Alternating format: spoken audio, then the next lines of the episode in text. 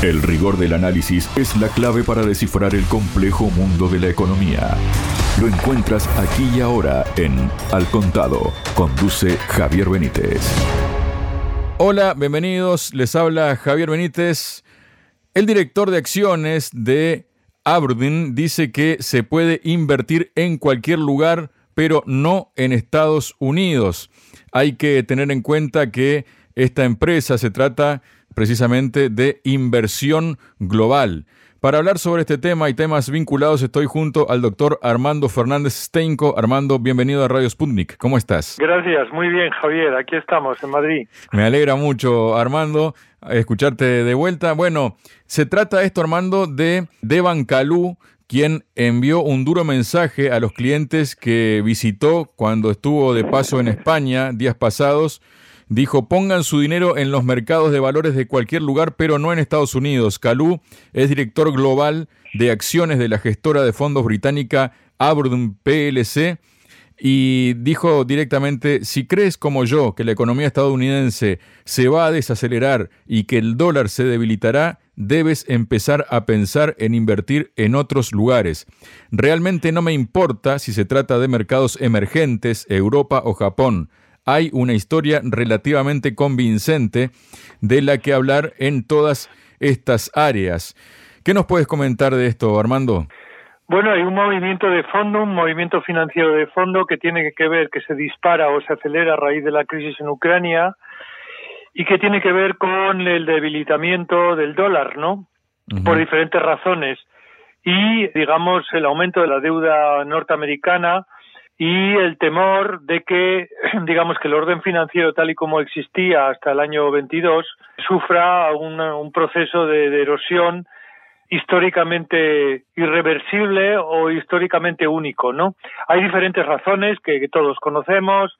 Una de las razones principales es la politización del sistema financiero por parte norteamericano con la confiscación de los activos rusos que ha generado una especie de inseguridad generalizado en el dólar, puesto que hay muchos países, ciertamente no es la primera vez que sucede, el primer país o hay varios países que han sufrido esa congelación de activos por parte norteamericana, que no es más que una expropiación ilícita, ¿no? que contradice al final los grandes valores en los que se basa la economía financiera occidental y es el tema de la propiedad, ¿no? Es una expropiación, por tanto, que contradice los valores políticos que se barajan públicamente en el mundo occidental. Bien, pues eso ha provocado, como todos sabemos, una inseguridad muy grande y una paulatina desvinculación del dólar que ha generado en sucesivas eh, oleadas ventas de dólares y la sustitución, obviamente, también la conformación dentro del grupo de países de BRICS de la puesta en marcha de un proyecto muy ambicioso destinado a sustituir el dólar como moneda de reserva mm, por una nueva cesta de monedas cuyo final o cuya precisión, bueno, pues todavía estamos, se están discutiendo muchos aspectos técnicos que son muy importantes. No es tan fácil pasar de una moneda de reserva a otra y tampoco es tan fácil pasar de el uso del dólar o de cualquier otra moneda como moneda para la realización de las transacciones comerciales internacionales sustituirla por otra, ¿no? Porque hay muchísimos países, porque los países tienen todavía un montón de intereses vinculados al dólar, un montón de contratos a medio y largo plazo basados en dólares, ¿no? En su cálculo en dólares y no se puede sustituir el dólar de la noche a la mañana, pero desde hace ya año y medio muchos analistas financieros vienen insistiendo en que el proceso de declive del dólar y eh, por tanto la pérdida de la confianza en las inversiones eh, en dólares y en las inversiones en los Estados Unidos en general, ¿no? Eh, porque al final el, el invertir en dólares es una especie de crédito que le concedemos al gobierno norteamericano porque pensamos que la, que la moneda en la que estamos invirtiendo, que al final estamos comprando para invertir, es una moneda eh, sólida, ¿no? En el momento en que esa solidez se va, digamos, disipando poco a poco en sucesivas eh, oleadas, que algunas de ellas tienen que ser de forma discreta porque a nadie le interesa, porque como hay todavía mucha gente que tiene dólares, muchos gobiernos, hay mucha deuda en dólares, hay muchos eh, países, muchos gobiernos que no están interesados en, en una caída, un desplome repentino del dólar porque, digamos, perderían un montón de activos ellos mismos, es decir, la, la deuda que tienen ellos o los activos en dólares que ellos tienen se desvalorizarían de la noche a la mañana y por eso el proceso tiene que ser paulatino, que no solamente eh, esto le interesa a los norteamericanos, sino les interesa también a los tenedores de deuda norteamericana. Entonces, por eso es un tema muy político, muy delicado, es un tema que muchas veces tiene que ver con noticias como las que acabas de, darnos tú hoy, eh, que genera un estado de ánimo eh, determinado que se contradice luego con otros estados de ánimo que se intentan crear eh, y que contrarresten este otro, eh, por supuesto inducidos por el propio gobierno norteamericano. Janet Yellen, la, la, Yellen ¿cómo se llama? ¿Cómo Janet Yellen. Yellen, eso es, Yellen, viene insistiendo una y otra vez en que el dólar tiene capacidad casi limitada de aguantar cualquier tipo de, digamos, de, de gasto público e incluso aguantar dos, tres, las guerras que sean. Eh, pero es una, una, especie, una especie de guerra psicológica eh, en la que eh, algunas noticias más que otras, quizás las que la que tú acabas de dar hoy, quizás otras que puedan darse mañana, apuntan un sentido bastante inequívoco, consensuado yo creo por todos, y es que eh, se está debilitando el poder eh, financiero del dólar y de los norteamericanos. Entonces, ¿qué, ¿qué hay detrás de todo eso? Detrás de un inversor que lo que quiere es asegurar a sus clientes que van a recibir una remuneración determinada y se compromete con sus clientes a, eh, digamos, ofrecerle, a proporcionarle esa revalorización mínima, ¿no? Y esa revalorización mínima de las inversiones que asegura a sus clientes depende, por supuesto, del riesgo y del país eh, y de la moneda en la que se invierta. Si un inversor como el que tú acabas de decirnos está diciendo que ya no es tan interesante invertir en eh, valores norteamericanos, está eh, diciendo, está mandando una señal, como se dice en, el mundo de los mercados financieros, para que se invierta en otros activos, ¿no? ¿Cuáles son los activos que poco a poco se están perfilando como los más seguros, los más rentables? Quizás no los más rentables a corto plazo, ¿no? Pero sí los más seguros. Hay mucha gente que quiere invertir en valores seguros, no, por ejemplo, valores a corto plazo que pueden generar eh, plusvalías mucho más interesantes, sino valores seguros. Estoy pensando en los planes de inversión, los planes de jubilación de un montón de millones de personas que lo que quiere sobre todo es seguridad de que sus inversiones, de que sus ahorros no pierdan valor, de que, de que les aseguren una menor rentabilidad, pero que esa rentabilidad se asegura, ¿no? Es lo que queremos los que nos vamos a jubilar y los que se están jubilando y los que se han jubilado, ¿no? Que sus inversiones sean seguras, no tanto muy rentables, pero sí seguras, para que puedan durar el máximo, esa rentabilidad pueda durar, aunque sea baja, durante el máximo número de años. Entonces, ¿Qué significa esto? Esto significa que estos inversores que buscan seguridad y que representan un porcentaje altísimo, ¿no? De todo ese capital financiero internacional que busca colocaciones rentables, está tendencialmente buscando ahora cada vez más valores seguros como los que puedan ofrecer las inversiones en activos sólidos, ¿no? ¿Cuáles son los activos sólidos? Vamos a ver, los que han sido siempre. Los activos sólidos son los activos en infraestructuras, en commodities, ¿eh? ¿no? En, es decir, en, materias primas. En materias primas, en procesos económicos que tienen detrás una actividad productiva sólida, ¿no?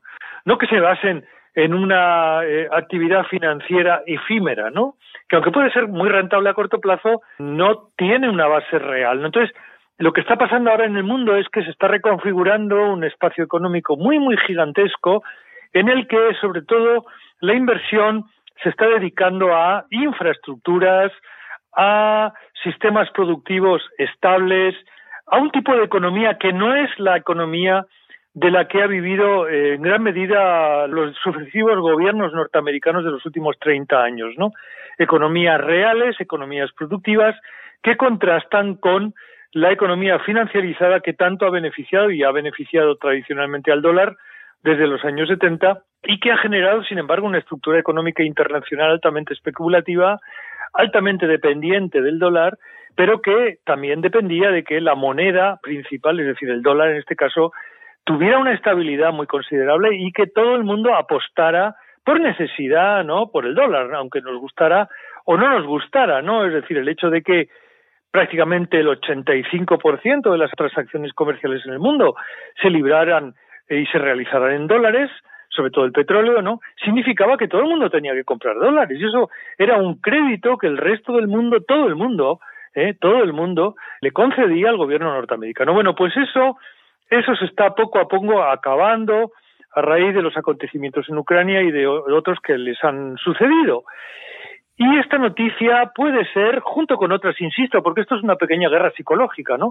Esta empresa puede en este momento difundir esa información de forma interesada para atrapar o para conseguir clientes ¿eh? de ese tipo, ¿no? Frente a otros clientes que apuestan más por la economía norteamericana, ¿no? Es decir, que hay que tomar esto con, con cuidado. Pero este tipo de noticias, sobre todo cuando se suceden una tras otra a lo largo del tiempo, unida a la evolución de la cotización del dólar, que es un dato muy, muy importante, da una información ya cada vez más sólida sobre el hecho de que la economía mundial está cambiando y de que efectivamente el futuro de la economía norteamericana está en entredicho y con ello pues todo el orden económico financiero que conocemos de los últimos 30 o 40 años. Esto es una cosa muy gorda, ¿no? Pero, insisto, no se manifiesta de la noche a la mañana, sino a través de un goteo de indicios y de noticias como las que acabas de darnos tú. Una noticia que fue publicada, Armando, por la agencia Bloomberg, y hay que tener en cuenta que esta gestora de fondos es una gestora británica. Y ahora que hablas ¿no? de que la economía de Estados Unidos, su sistema está en entredicho, también hay otra noticia que dice que el déficit fiscal del gobierno de Estados Unidos aumentó en 320 mil millones de dólares en el año fiscal 2023, un incremento interanual del 23%, según informó el Departamento del Tesoro. Datos de cierre del ejercicio de estado mensual de ingresos y gastos del gobierno de Estados Unidos de septiembre de 2023 muestra que el déficit para el año fiscal 2022 fue de 1,7 billones de dólares, 320 mil millones más que el déficit del año anterior. El déficit se amplió tras una caída de los ingresos fiscales y menores depósitos de ganancias por parte de la Reserva Federal a causa de los incrementos en las tasas de interés ¿Qué viene a significar esto, Armando, en este contexto? Muchas cosas, muchas cosas. Significa, bueno, vamos a ver, hay gente, hay economistas que apoyan las nuevas teorías monetarias, ¿no? Que dicen que eso da igual, que cuando un país tiene el poder suficiente de controlar la moneda con la que todo el resto del mundo tiene que realizar sus transacciones comerciales, al final no es tan grave porque la deuda pues se puede compensar emitiendo billetes y eso pues puede hacerse de forma indefinida y por tanto no tiene que ser tan preocupante, ¿no? Con esta teoría, pues eh, se han ido haciendo cosas que parecían imposibles hace 15 años. Por ejemplo, la salida de la crisis de 2008 se hizo así, ¿no? Emitiendo billetes, imprimiendo billetes, ¿no? Y los bancos occidentales se salvaron así, ¿no? Los bancos centrales han concedido grandes cantidades de dólares en forma de créditos a los bancos dólares que han sacado de dónde? Pues de la imprenta, básicamente de la imprenta. Y así se han salvado los sistemas financieros occidentales, ¿no? Entonces eso genera esa experiencia histórica que tenemos de la crisis del 2008 genera en muchas personas una confianza excesiva. Pero claro, todo esto tiene un límite. El hecho de que, por ejemplo, los tipos de interés en Estados Unidos mm, tengan que subir para poder mantener esta ficción de la existencia de un sistema financiero que es el norteamericano con capacidad de, digamos, orquestar toda la actividad financiera mundial de forma unilateral, todo esto tiene un límite porque el momento en que aumentan los tipos de interés aumenta eh, la inflación y además genera una ralentización del crecimiento económico, ¿no? Los bancos centrales elevan los tipos de interés porque es cada vez más difícil atraer dinero del resto del mundo. Entonces, eso además genera inflación y tiene consecuencias adicionales para la economía del país. Y todo eso junto es lo que empieza a socavar la confianza en una economía como la norteamericana. En este momento, ¿qué alternativas hay para los inversores? Por ejemplo, China está creciendo un 5%, no está creciendo mucho, pero está empezando a crecer otra vez, ¿no?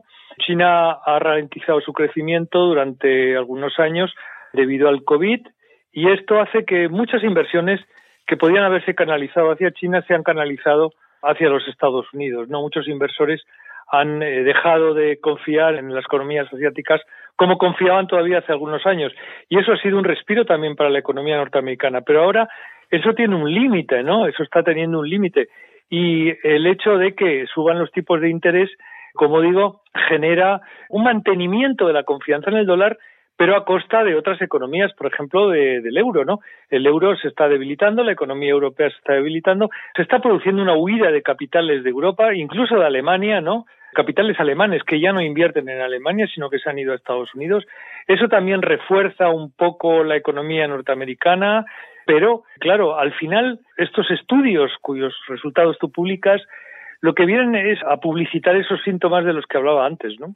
Armando, y tal vez para ponerle, digamos, la fresa, ¿no? a la tarta, para coronarla, ha habido una declaración del ministro de Desarrollo Económico ruso, Maxim Reshetnikov, quien dijo que la participación del rublo y del yuan en el comercio exterior de Rusia ha aumentado hasta casi el 70%, mientras que en el comercio con China la desdolarización está casi completa.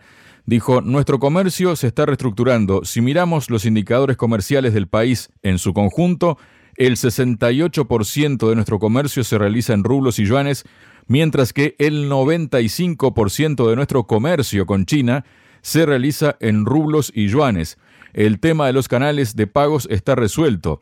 En este contexto, la moneda china también se ha utilizado en el comercio ruso con Mongolia, Taiwán, Filipinas, Malasia, Emiratos Árabes Unidos, Tailandia, Japón, Tayikistán y Singapur.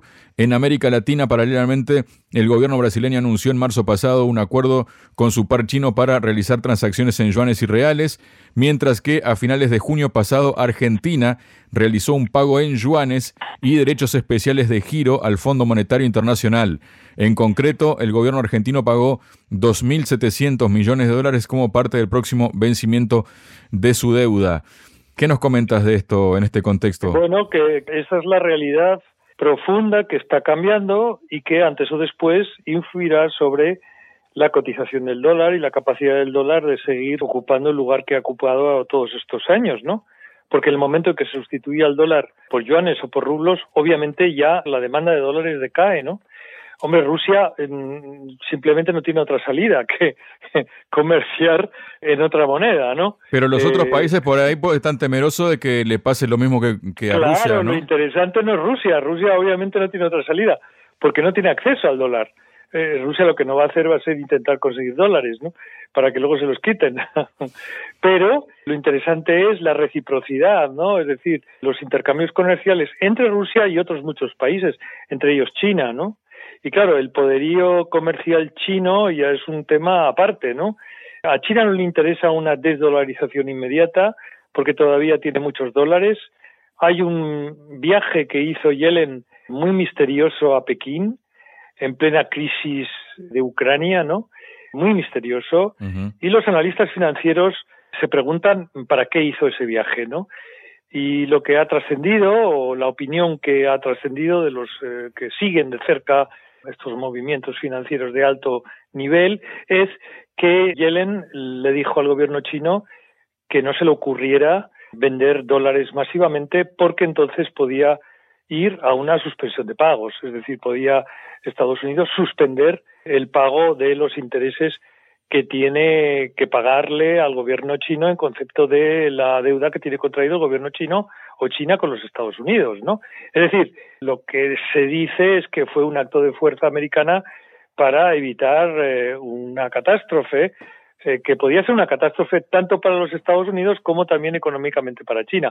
Por eso ahora mismo el gobierno chino está optando por una diversificación muy muy rápida de las monedas que usa para su comercio internacional y en ese sentido le viene francamente bien que los rusos no quieran ni puedan siquiera comerciar con dólares, ¿no? O sea, a China esto le está viniendo bien, le está viniendo bien también como excusa diplomática frente a los norteamericanos, para que los norteamericanos no digan que los chinos están incumpliendo el acuerdo informal se supone que habían eh, firmado con o que, o que tienen hecho con el gobierno norteamericano de no desdolarizar de la noche a la mañana su, su economía, ¿no? Ellos siempre pueden decir sí, pero es que los rusos no tienen dólares, entonces no podemos aceptar dólares de los rusos porque es que no los tienen.